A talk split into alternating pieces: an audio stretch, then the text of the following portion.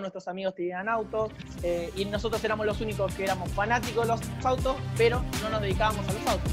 Entonces, un día mi hermano me mandó un mensaje diciéndome, porque yo soy bastante obsesionado con el auto, siempre me gustaba tenerlo bien, me veía él todo el tiempo, estaba lavando todos los sábados. Entonces era como que dijo, mira, capaz que te, te gusta y nos podemos meter en el ambiente.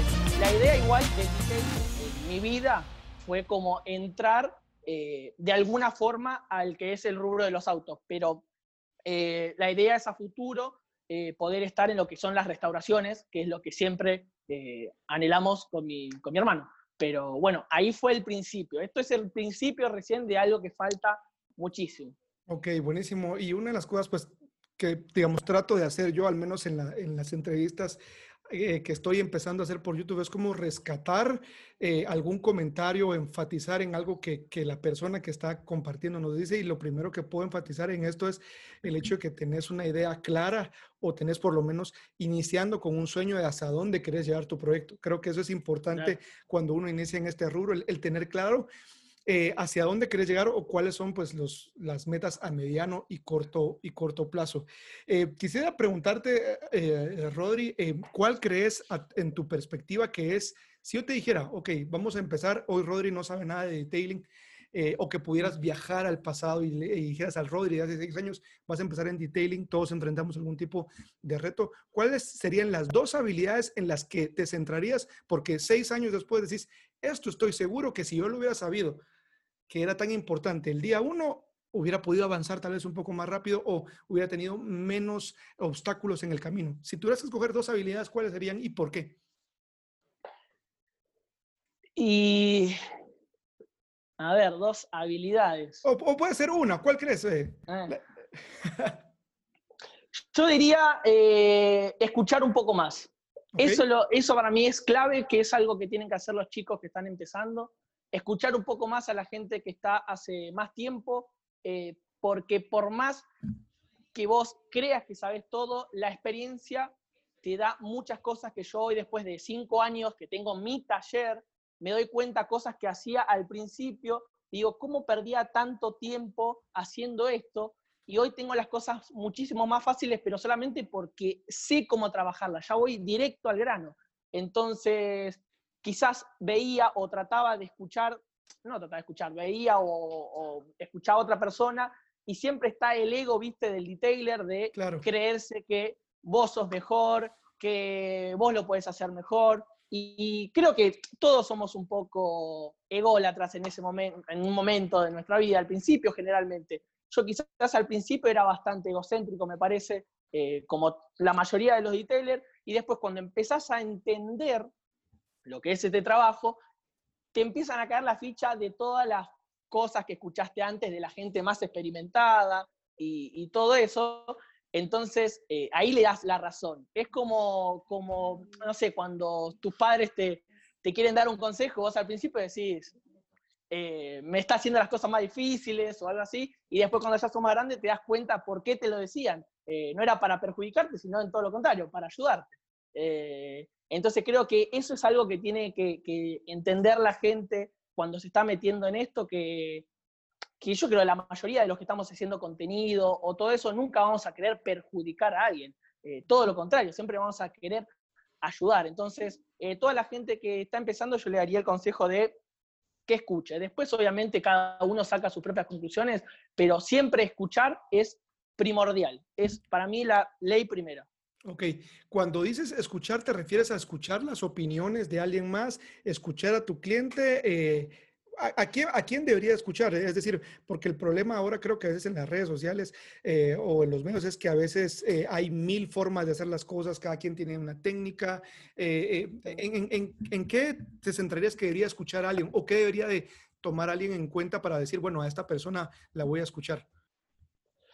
Para mí también tiene que ver mucho el tiempo que tiene esa persona en el rubro, porque obviamente para mí una persona que está hace un año no va a, tener la misma, la misma experiencia que tiene alguien que está hace 10 años. Es, pero es lógica, no es algo malo ni algo bueno, son cosas lógicas. Es el, derecho de piso que eh, pagas.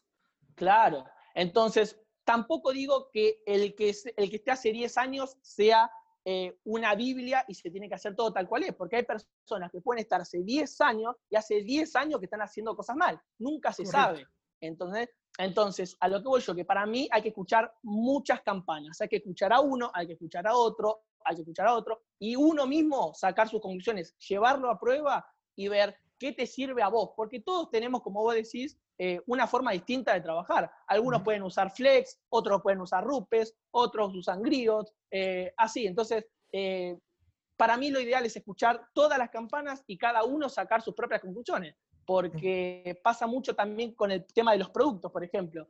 A mí me pasó mucho con el tema de la pintura removible, que yo estoy muy metido en el vinilo líquido, plastidip y todo eso, que mucha gente, veo muchos videos que quieren eh, tratar de enseñar esto y les quedan mal la pintura removible porque no la saben aplicar. Y directamente dicen, este producto no sirve, es malo, ¿entendés? Entonces, eh, para mí lo, ideal es tratar de escuchar a la gente que, que, sabe y que está hace mucho tiempo con eso de la pintura removible o algo así y que la sabe aplicar de verdad. Porque si vos escuchás a esa persona, decís, listo, esta pintura no sirve, no la voy a comprar porque no sirve. ¿Entendés? Eh, entonces, por eso no digo que no hay que quedarse con una sola opinión, escuchar muchas campanas y después llevar la prueba, porque tampoco te puedes quedar con una sola cosa. Y mencionaste algo importante que era, de, creo que es algo que está bien marcado y eh, todos en algún momento hemos pecado de de creer que el mundo gira alrededor de nosotros como detailers y del resultado que, que, que, que, mostramos. Y obviamente me doy cuenta que también hay mucha gente, eh, entusiastas o, o detailers que buscan introducirse al rubro, que obviamente tienen un modelo a seguir y ven este tipo de cosas. Y se ha generado alguna eh, eh, discusión acerca de rotativa, el del uso de rotativa, acerca del uso de máquinas de doble acción. ¿Crees que es válido el hecho de decir que el detailer que sabe utilizar una máquina rotativa es más experimentado y más habilidoso y puede generar un mejor resultado que una máquina de doble acción o es irrelevante? ¿Qué crees que piensa un cliente al respecto de eso? ¿Le interesa al cliente con qué máquina vas a hacerlo? No le importa nada. El cliente, el cliente lo que quiere es ver el resultado en su auto y nada más. De ahí se usaste una rotativa, una rotorbital, eso al cliente no le importa. Lo único que quiere es que su auto eh, quede perfecto. Eh, y también eso es otro tema que está bueno tocar, que dijiste del tema de que mucha gente eh, también pone como muy arriba a la vieja escuela, los que usaban rotativa, y denigran de alguna forma a los chicos que usamos, porque yo me incluyo, yo uso rotorbital también, tanto como uso rotativa, porque en mis videos muestro que uso rotativa, rotorbital, uso todo, eh, como que denigran a los que usan solamente rotorbital, cuando no tendría que ser así, porque para eso mismo a ellos les tendría que decir, no mires televisión por cable, eh, otra cosa. Eh, la tecnología va avanzando siempre. Y vos, no, al revés, los que tienen problemas serían ellos, que se quedan en el tiempo. Siempre hay que seguir avanzando. Eh, porque esto, todos los, todo el tiempo sale una pulidora nueva, un pulidor nuevo, eh, productos que, con mejor tecnología, todo el tiempo sigue avanzando eso. Entonces, creo que nunca hay que quedarse y siempre hay que adaptarse a las nuevas tecnologías y a todo lo, nuevo que vaya saliendo. Seguro. ¿Crees que las utilizar marcas premium o marcas mejor reconocidas te hacen un mejor detailer como tal? Sí, no y por qué? No, no creo. No creo porque alguien puede utilizar un compuesto de menor calidad, digamos, porque se le puede llenar de polvillo o algo así, pero puede llegar a unos buenos resultados, a unos muy buenos resultados y el cliente no va a venir con una scan a estar mirando el auto y decir, acá quedó un poquito de pulidor, eh, acá usaste mencerna en vez de zona. No, el cliente, la verdad, yo estoy hablando en el todo de los clientes, porque obviamente está el cliente que viene eh, y anda mirando todo, pero el 90% del cliente quiere ver el brillo en su auto, nada más. Seguro, seguro. En eh, uno de los episodios que, que, que hablé en el podcast, ah, eh, hice un video especial donde hablaba acerca de la trampa de todo detailer. Y yo mencionaba y quiero preguntarte cuál es tu opinión acerca de esto que te voy a comentar, porque como detailers tenemos que entrenar nuestro ojo y queremos llegar a la perfección y queremos esos acabados de espejo, eh, esas fotos, o, como el video que nos mostraste del, del, del, del jaguar que quedó impresionante pero hay que estar claros y conscientes de que no todos los clientes están dispuestos a pagar un tipo de ese servicio, que tienen tal vez expectativas tan altas, pero así como son sus expectativas de altas, así tienen un presupuesto muy alto.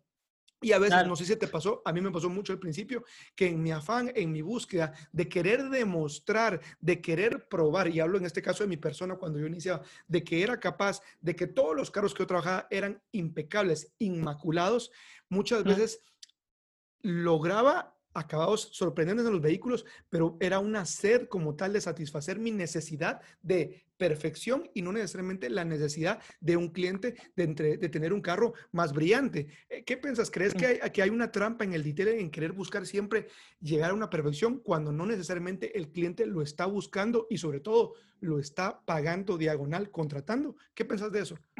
Sí, y es más, te voy a decir, yo hace cinco años que tengo el taller y esto lo empecé a, ver y lo empecé a hacer hace un año y medio que lo llevo a la práctica.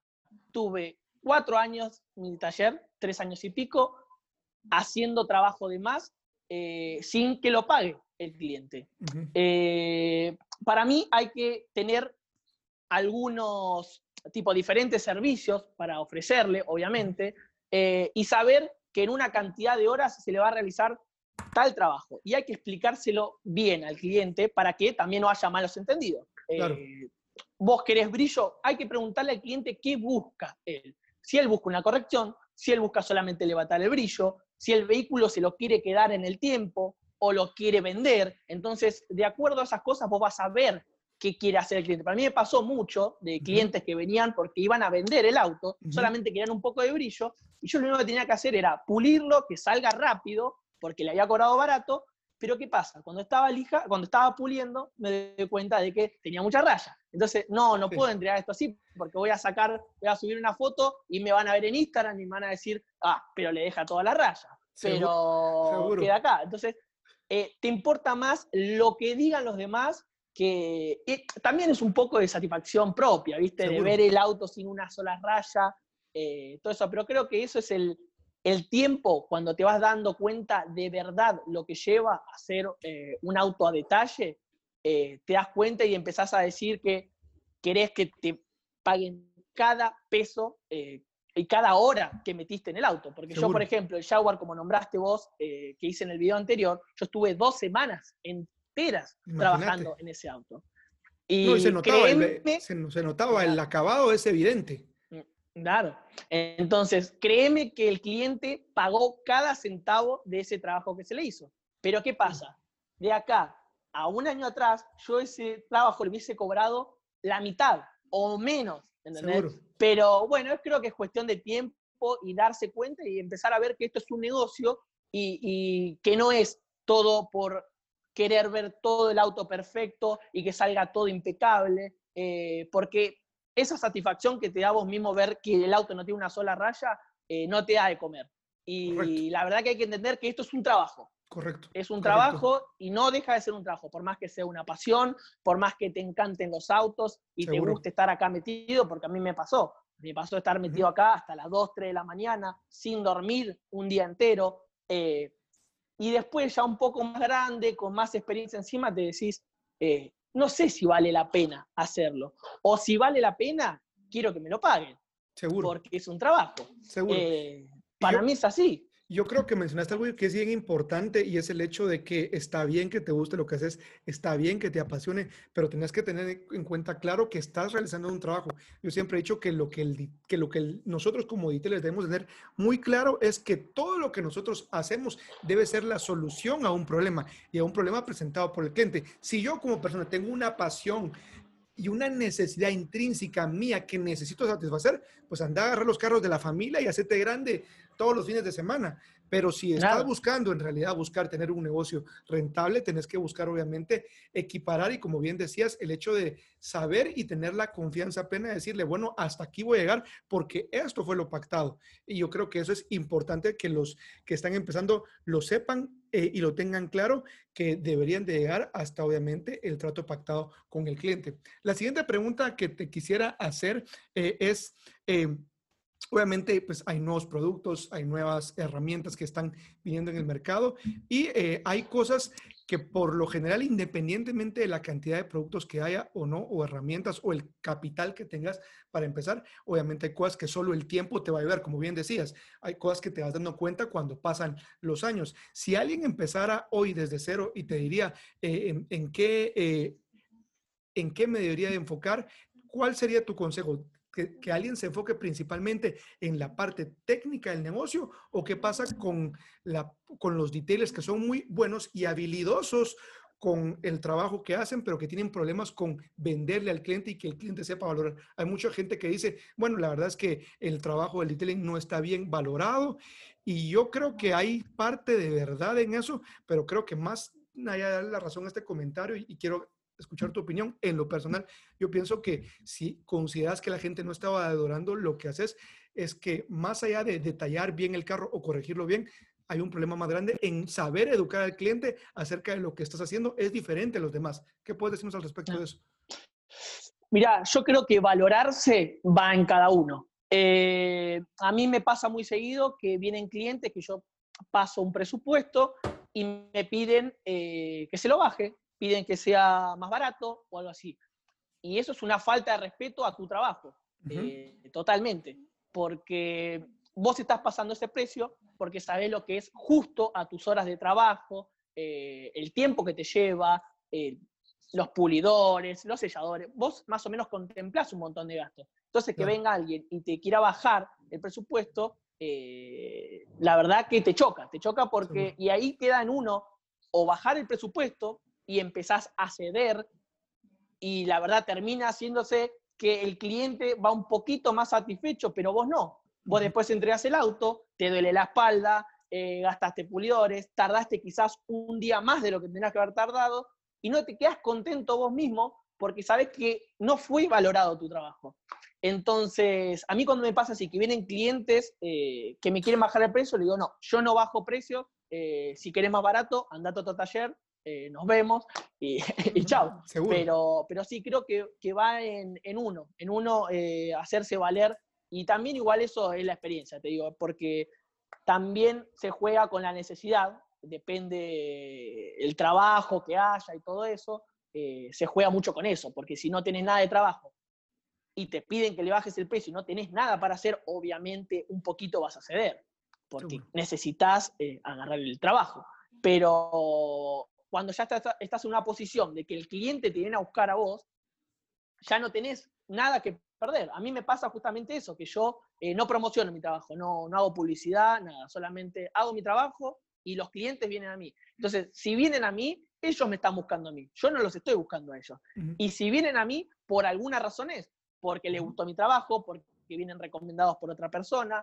Eh, entonces, nunca jamás para mí hay que bajar eh, el precio una vez que ya estás posicionado, obviamente. Eso hay que, tenerlo bien en claro. Y, partiendo de lo que decís, eh, creo que vale la pena eh, pues hacer esta anotación. Creo que lo comenté en, una, una, conversión anterior con un amigo y es, de hecho lo mencioné la semana pasada cuando entrevisté a Chex Detailer de un detailer em, que yo conozco que se llama Iván Lacroix. Él dice, cuando viene un cliente a mí, quizás esto les decir a algunos, yo lo empecé a implementar y fue genial. Y yo, yo establezco mis precios. Obviamente el cliente por naturaleza, aunque tenga el poder adquisitivo, por naturaleza va a querer un mejor precio. Y él dice, ok, vamos a poner, por ejemplo, un número.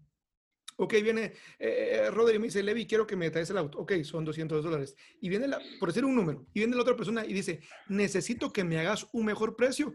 Este detailer, Iván Lacroix, dice, ok, el mejor precio ya te lo di. ¿Quieres un mejor precio? Para mí un mejor precio sería 300. Dice, en lugar de bajar lo que digo, querés un mejor precio, el mejor precio que te puedo dar, lo incrementas. Ahora, si querés un menor precio, yo no, no creo que querrás que empiece a diseminar y a restar cosas eh, eh, de lo que incluye el paquete, porque esto viene como cuando vas a comer hamburguesas y pedís una hamburguesa de tres tortas de carne, pero crees que te bajen el precio. Eventualmente te lo van a bajar, pero te van a quitar las tortas de carne, te van a quitar la rodaja de queso extra y eso hay que tenerlo en cuenta. Entonces, partiendo de lo, que, de lo que tú decías, ¿qué pasa o cómo trabajo yo eh, y creo que es algo que me ha funcionado a mí cuando, digamos, tal vez no tienes tanto trabajo y el cliente está en tratar de querer hacerte ceder o arrinconarte hacia un menor precio. Pues obviamente ese menor precio viene amarrado de la menor cantidad de cosas que trae eh, el, el, paquete como tal. Ahora, tú mencionaste algo importante. ¿Crees que deberían los detailers de establecer un precio basado en lo que la competencia cobra, sí o no, o en qué basas tus precios? No, para mí es imposible basar eh, los precios en lo que cobra otra persona. Imposible. Imposible, justamente hace poco hice un video sobre eso, eh, porque es algo que la gente, la verdad, le importa mucho el tema de la plata, de saber cuánto cobra el otro, a ver por qué cobra esto, por qué cobra el otro. Viste, la gente cuando se trata de dinero, trata, quiere, quiere investigar más. Eh, y para mí no, absolutamente no. Solamente cada uno le pone precio a su trabajo. Y encima no tenemos todos los mismos gastos. Porque no todos pagamos el mismo alquiler, no todos usamos los mismos pulidores, no todos pagamos lo mismo de luz, tenemos la misma iluminación, eh, no todos tenemos un empleado, algunos trabajan solos, otros tienen tres empleados. Entonces es imposible eh, tratar de, compararse siquiera con otro taller. Para mí es totalmente imposible y está mal, porque yo, por ejemplo, acá en Argentina, eh, el tema, no sé la diferencia con el tema del dólar, porque tenemos una moneda muy inestable. Eh, para darte una idea, no sé, yo un, tratamiento cerámico lo debo estar cobrando para pasarlo a dólares, eh, calculo 400 dólares, que para mí, la verdad, es un precio razonable. Por lo que escuché de otros retailers de afuera, estaría barato, me parece. No sé cuánto estarán pasando Pero bueno, acá en lo que es el mercado argentino, eh, lamentablemente el precio que estoy pasando yo supuestamente para el resto es caro. Eh, entonces, la mayoría pasa, no sé, 200 dólares, la mitad. Entonces, quizás que el que paga 200 dólares trabaja en el garage de su casa, la iluminación no es la misma que tengo yo acá en el taller, no tiene un empleado, hay un montón de cosas. Entonces, por eso quizás a él esos 200 dólares le sirven. Pero si yo cobro 200 dólares con toda la iluminación que tengo, el alquiler, el ayudante, todo eso, me tengo que poner otra cosa, porque la verdad no, no puedo trabajar de esto. Y creo que tenés que mencionar, creo que vale la pena también recalcar que incluso, te voy a decir una cosa, ¿qué pasa? Asumamos por un momento que yo le durante no sé nada de y me enteré y digo, ok, quiero empezar. Y el, enfrente de la calle en la que tú tienes tu taller, vengo yo y pues tengo un local ahí y pongo uno lo más parecido al tuyo. Me pongo yo de ejemplo. Pero yo no conozco nada del rubro y bueno, empiezo con pulidores de menor calidad o incluso con los mismos. Pensamos que utilizo las mismas máquinas, los mismos productos y que tengo la misma iluminación. Aún así, creo que no podías tener, eh, eh, tratar de equiparar o yo no podía pretender cobrar lo mismo que tú porque, por ejemplo, tú, tú dijiste algo, ya tenés un negocio, una marca, un nombre establecido. Y señores y señores, eso también vale. Ese es eso vale, para mí es lo que vale todo. Eso es, el activo el activo intangible, porque no se toca, porque es decir, hoy estás acá, el otro día puedes cambiar de máquina, puedes cambiar de pulidores y eso te lo pueden robar, pero el nombre, Rodri Cabanay, el que la gente te conoce, que sepa la experiencia que tiene cuando va a tu negocio, ese activo intangible también tiene un precio, como decís, eso es lo más importante, ¿por qué? Porque estás construyendo alrededor de tu servicio una marca y algo que quería tocar que creo que vale la pena ahora que hablamos de los precios. Una cosa es que es totalmente lo que dices, la luz, la iluminación y todo eso, pero todo eso, lo que Rodri hace alrededor de su negocio, le está ayudando a construir la marca de los servicios que él ofrece. Y eso es algo que la gente... Es el prestigio, el prestigio. Totalmente, totalmente. Entonces, es importante comprender de que hacia eso también los retailers que están empezando deberían de, buscar llevar su negocio, tal como tú decías. Bueno, ahora estamos en el retail y más adelante, pues también quiero ver el tema de restauración. ¿Qué pasa cuando tengas las dos divisiones? Eso a tu marca, a tu negocio, a tu persona, le va a dar una mayor posición de autoridad en el mercado porque estás abarcando otra rama del mismo árbol que son los autos y que de alguna manera te ayuda a posicionarte como una autoridad, que es lo que la gente debería de hacer. Hablaste de luz, Por supuesto. Contanos, obviamente pues tenés una iluminación muy impresionante en Dular. ¿Cuáles deberían ser los requerimientos mínimos para aquella persona que en el garage de su casa está eh, pensando empezar? Para mí, lo principal que siempre trato de recalcar serían las dicroicas. No sé cómo se le irá eh, afuera, la verdad. Acá en Argentina se dice dicroicas a lo que son los puntitos de. No sé cómo se le irá, la verdad, desconozco. ¿De, luz LED te refieres? ¿Cómo? De, lámparas de reflectores de luz LED, la, que trae los puntitos. De, LED, pero redonda, redondita, chiquitita. Ya, ya, ya sé cuál, seguro. Claro, acá le decimos dicroica. Aquí le dicen Guatemala ojos de buey, es decir, que son, que son como focalizadas. Claro, Seguro. Claro, esas. Bueno, para mí esas son muy primordiales porque obviamente no ilumina lo mismo que te puede iluminar un scan grip, obviamente. Pero al ser tan puntual, tan dirigida, eh, eso te ayuda muchísimo a ver todos los swir, los hologramas, todas esas cosas. Mucha gente se centra y se piensa porque los autos se ven más lindos y más brillosos, pone los tubos fluorescentes. Entonces, eso te ayuda, se ve lindo todo, pero a la hora de ver lo que querés trabajar, Absolutamente no, para mí no sirve. Para mí lo, primordial son las dicrónicas. Justamente en el video anterior que, estábamos hablando del Jaguar, eh, muestro, muestro porque mucha gente me, Claro, justamente quise, mostré toda la iluminación de mi taller y quise ir apagando las luces para que vean lo que más sirve. Y lo, lo que es gracioso, digamos, es que lo que más sirve es lo que más barato es. Correcto. Eh, porque yo tengo plafones de, de 60 centímetros por 60 centímetros LED que valen 40 veces más que una dicroica y no me sirve. Para pulir no sirve, solamente sirve para mostrar el auto. Entonces, para mí, alguien que está comenzando, le diría que lo primordial son esas luces eh, focalizadas. es primordial. Y, aquí dijiste algo importante que quiero recalcar. Eh, de hecho, es parte de un video en el que estoy trabajando eh, para el canal y, lo, y, lo, dijiste de una manera muy puntual. No es lo mismo, no es lo mismo y la gente tiene que entender una luz de ambiente que una luz de inspección. ¿Cuál es la luz de ambiente? Es la que rellena el espacio, es la que te ayuda a iluminar y como bien dicen, puede ser en estos tubos eh, eh, eh, que están alrededor y que los, ponen incluso esta forma de cilindro, pero no es una luz focalizada que vaya a alumbrarte un punto específico. Por ejemplo, a veces la gente pregunta, bueno, ¿y de cuántos watts, de cuántos lúmenes? Creo que el mejor ejemplo es el el, el Swirl Finder de Flex o de Rupes, que es una lamparita como un lapicero, te das cuenta que no será, la más, no será la más potente, pero ¿qué lo hace poderosa? el foco láser, el que sea puntualizada y te permita poder eh, mostrar mejor. Entonces quería hacer esa, eh, eh, pues recalcar eso que tú dices, que es importante si puedes tener luces de ambiente, pero que las más importantes son aquellas que van focalizadas en... Obviamente que las luces de ambiente te, te, visten un montón a la hora de mostrar tu trabajo. Por supuesto. Las curvas, las líneas, todo eso hace falta y lo tenés que tener si tenés a la hora de tener un taller eh, que querés dedicarte a hacer algo profesionalmente. Pero, pero para mí, a la hora de trabajar, esenciales esas luces focalizadas, esenciales.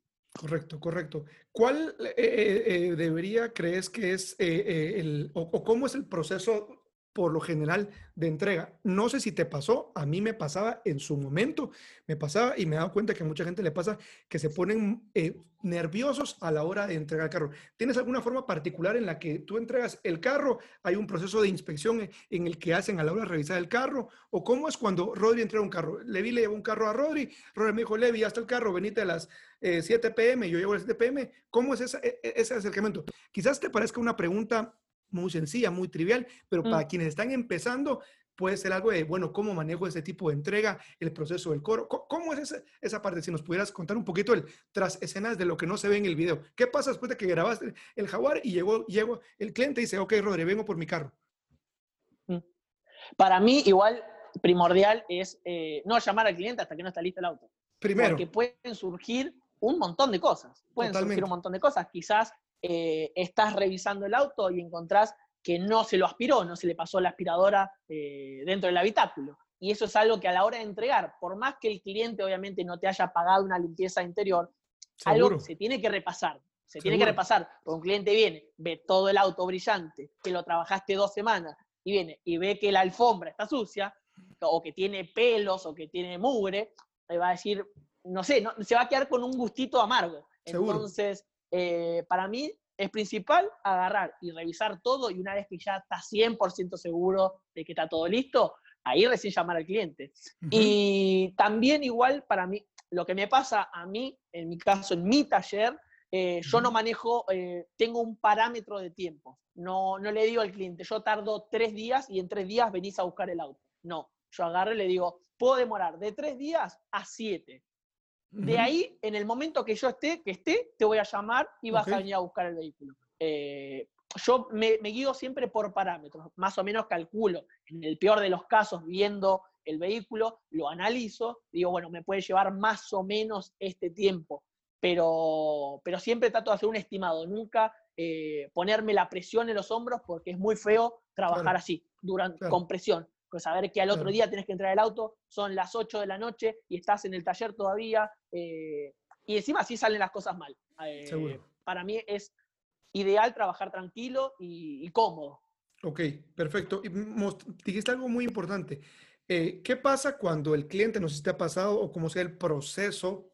De, porque esa es una duda también muy, muy recurrente en, en las personas que inician. Cuando el cliente te llama o te escribe por WhatsApp o te escribe por Instagram o por el medio en el que el cliente te contacta y te dice, bueno, quiero, ¿cuáles son tus paquetes? Ok, yo tengo A, B y C. Y te dice, bueno, mi carro no está tan mal. Eh, quiero el paquete el más básico. Y cuando te das cuenta, el cliente te llega con el carro, no es como él te la pintó. Te, te pudo haber dicho que el carro era mil, 2018 eh, y que estaba casi nuevo. Y hay carros 2018 que están peor que un 2010. Por eh, supuesto. ¿Y qué pasa o cómo manejas cuando el cliente te dice, ok, quiero el servicio más básico, pero aquí está mi presupuesto y aquí están mis expectativas? ¿Cómo, manejas eso o, qué consejo le darías a aquellos emprendedores que se ven de alguna manera en, tener ya el cliente con el carro enfrente? Aquí está el presupuesto, aquí está la expectativa.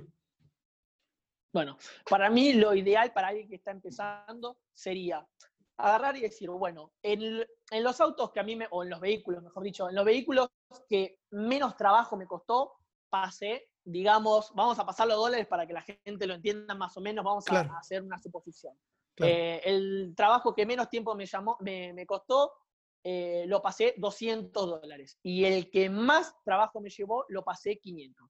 Lo que yo hago al cliente que me dice, el auto está perfecto, está divino, eh, no tiene rayas, yo le digo, no puedo pasarte un precio final hasta no ver personalmente el vehículo, no te puedo pasar un precio. Te puedo decir un estimativo, te puede salir de 200 dólares a 500.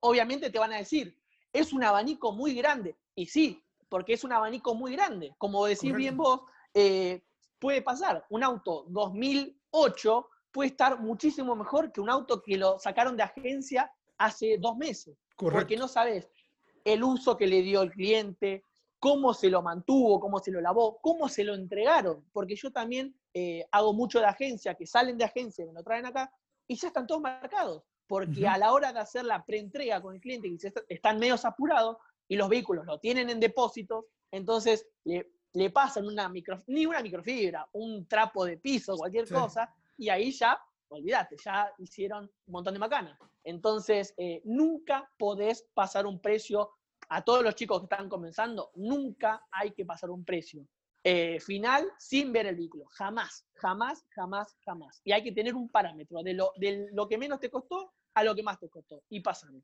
Bueno, chicos, espero que hayan tomado nota. Creo que es una muy buena idea y una muy buena estrategia porque te permite eh, oscilar entre, entre ese espectro y te da la pauta de hasta dónde puedes llegar y el cliente pues sabe que está sujeto a la inspección ocular del, del detailer como tal. Otra pregunta. Que y otra, una, cosita que, que quiero agregar también, que quizás le sirve. Eh, también está la parte humana de cada detailer, digamos, que si es un vehículo que no te llevó mucho tiempo y no te llevó mucho trabajo, no lo cobres 500 dólares, cobralo 200 o cobralo 300 si te llevó un poquito más del mínimo. Entonces el cliente eso lo va a ver y ese cliente es una boca a un millón de clientes más que te pueden recomendar. Entonces, ahí está en lo que es, ¿viste? En lo que dice cada, no sé, en la parte humana, digamos, de, cada cliente, de cada detailer, digamos. Claro, y que, creo, ser eh, sincero. Y creo que es importante eso que dijiste, el hecho de tener una ética de trabajo.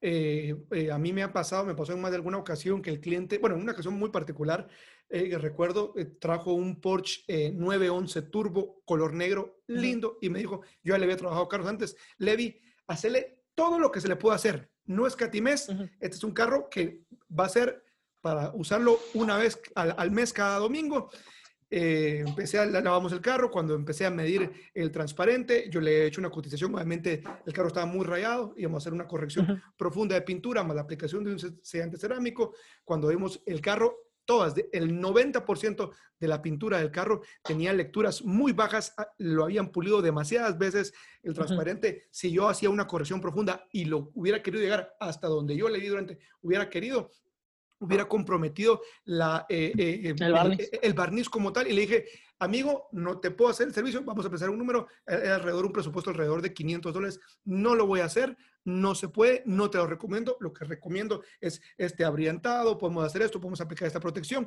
pero no puedo ver lo que te hice el carro anterior, no se lo puedo hacer este.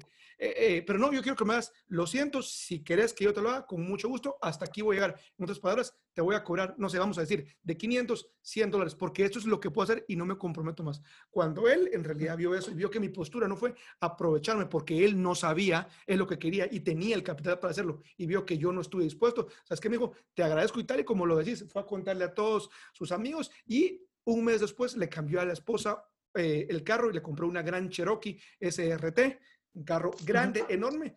Y lo que yo iba a hacer en un carro más pequeño, que era un Porsche 911, lo pude recuperar en el carro siguiente. Entonces, es muy importante lo que tú dices, el hecho de tener una ética de trabajo y bueno, no sé cómo sean y no quiero hablar mal, pero aquí a veces en Guatemala uno tiene miedo si no sabe mecánica ir al mecánico porque le dices se, le, arruinó la faja, el tren delantero y te dicen que se le arruinó tantas cosas cuando a la larga tal vez solo fue un pequeño tornillo y te cobran una reparación grande. Entonces creo que es importante el hecho de tener esa, esa ética y el cliente lo va a agradecer y te va a llevar y te va a recompensar con más trabajo. Había una frase de, un filósofo eh, francés que decía, la recompensa del buen trabajo es más trabajo. Definitivamente la persona que hace un mal trabajo no le siguen llegando los clientes. Y bueno, Rodri, eh, ¿qué consejo te gustaría darle o, qué recomendación final le darías a alguien eh, que recién está iniciando? ¿O qué haría Rodri de distinto si volviera hoy a empezar? Eh, yo los chicos que están empezando, para empezar, eh, les diría que no se fijen y no traten de igualar a nadie. Traten de ser ellos mismos, eh, que sepan, o sea, que se hagan valer, que sepan lo que valen, su trabajo, lo hagan valer. Y lo principal, como estamos hablando recién, tener ética, porque eso es primordial. A mí me pasa, tengo clientes que ya pasan a ser amigos. Tengo muchos clientes que ya son amigos prácticamente. Eh, entonces, siempre para mí, antes que el vendedor, está la persona. Siempre, siempre, siempre, siempre. Siendo una buena persona y siendo sincero, eso te va a llevar a la cima, a la cima y te va a traer muchísimo trabajo. Créeme que, que, siempre, en vez de ser vendedor, primero tenés que ser persona. Y eso te va a abrir las puertas del mundo. Perfecto, perfecto. Pues bueno, eh, Rodri, eh, muchas gracias. Espero que no sea la primera ni la última vez que tengamos acá en el canal. Pronto les vamos a estar contando acerca de un nuevo proyecto del que Rodri va a formar parte también. Contanos cómo te pueden, bueno, va a parecer ridículo creo que voy a decir, tomando en cuenta el alcance que tiene tu canal, pero quizás alguien que por medio del Detailer Pro no te conocía, ¿cómo te puede encontrar en tu canal y en tus redes sociales? Bueno, mi canal es Rodri Cabanay en YouTube. Eh, mi taller se llama Orange Machine, el Instagram del taller es orange.machine y yo estoy como Roca eh, en Instagram. Ahí me pueden encontrar, que voy subiendo todos los avances y todo. Bueno, así es de que si estás en Buenos Aires, en la capital federal, pues ya sabes quién es la persona indicada a la que te puedes eh, referir. Gracias, Rodri, por estar acá con, nosotros. Espero que podamos volverte a tener para poder seguir charlando. Y si es la primera vez que estás viendo el canal, recomendarte, voy a dejar aquí en la descripción que puedas entrar a eldetailerpro.com. Desde ahí puedes descargar un, ebook, es un libro digital totalmente gratuito con tips que te van a ayudar a, con estrategias para ponerlas en tu negocio. Rodri, unas palabras final para los chicos, para que nos despidamos. Síganlo, síganlo al Levi, que hace poco lo conocí, eh, mi hermano, en verdad, me, el otro día, no sé, creo que te había comentado a vos Maxi. Un, post que hizo, Maxi, y me dijo, escuchalo, escuchalo a Levi mientras trabajás, eh, que vas a ver que te van a gustar las cosas. Y estaba justo acá trabajando, estaba con el ruido de la pulidora y digo, a ver, vamos a escucharla, Levi. Y justo me hablaste vos, así que fue una coincidencia. Ah, buenísimo. Eh, y la verdad que lo escuché y para mí siempre hay que apoyar a la gente que, trata de hacer algo como bien hizo unas historias de Instagram el otro día que te Gracias, eh, para mí hay que, hay que seguir a la gente que, que quiere hacer algo desinteresadamente, sin ayudar, porque vos la verdad no estás ganando plata ayudando o haciendo estos vivos o lo que sea. Solamente lo único que, es es eh, tratar de ayudar a la gente, que el detalle llegue eh, a mal lugar. Así que síganlo a Ley, que hace muy buen contenido. Bueno, muchas gracias y bueno, para más, no es para más, pero obviamente Rory también hace un contenido genial. Eh, síganlo en su canal para quien todavía precisamente esté acá y todavía no lo sigue. Y seguramente próximamente vamos a estar juntos en un evento más grande o más tiempo, profundizando más en el detailing. Muchas gracias, Rodri. Dale, nos vemos. Chao, chao.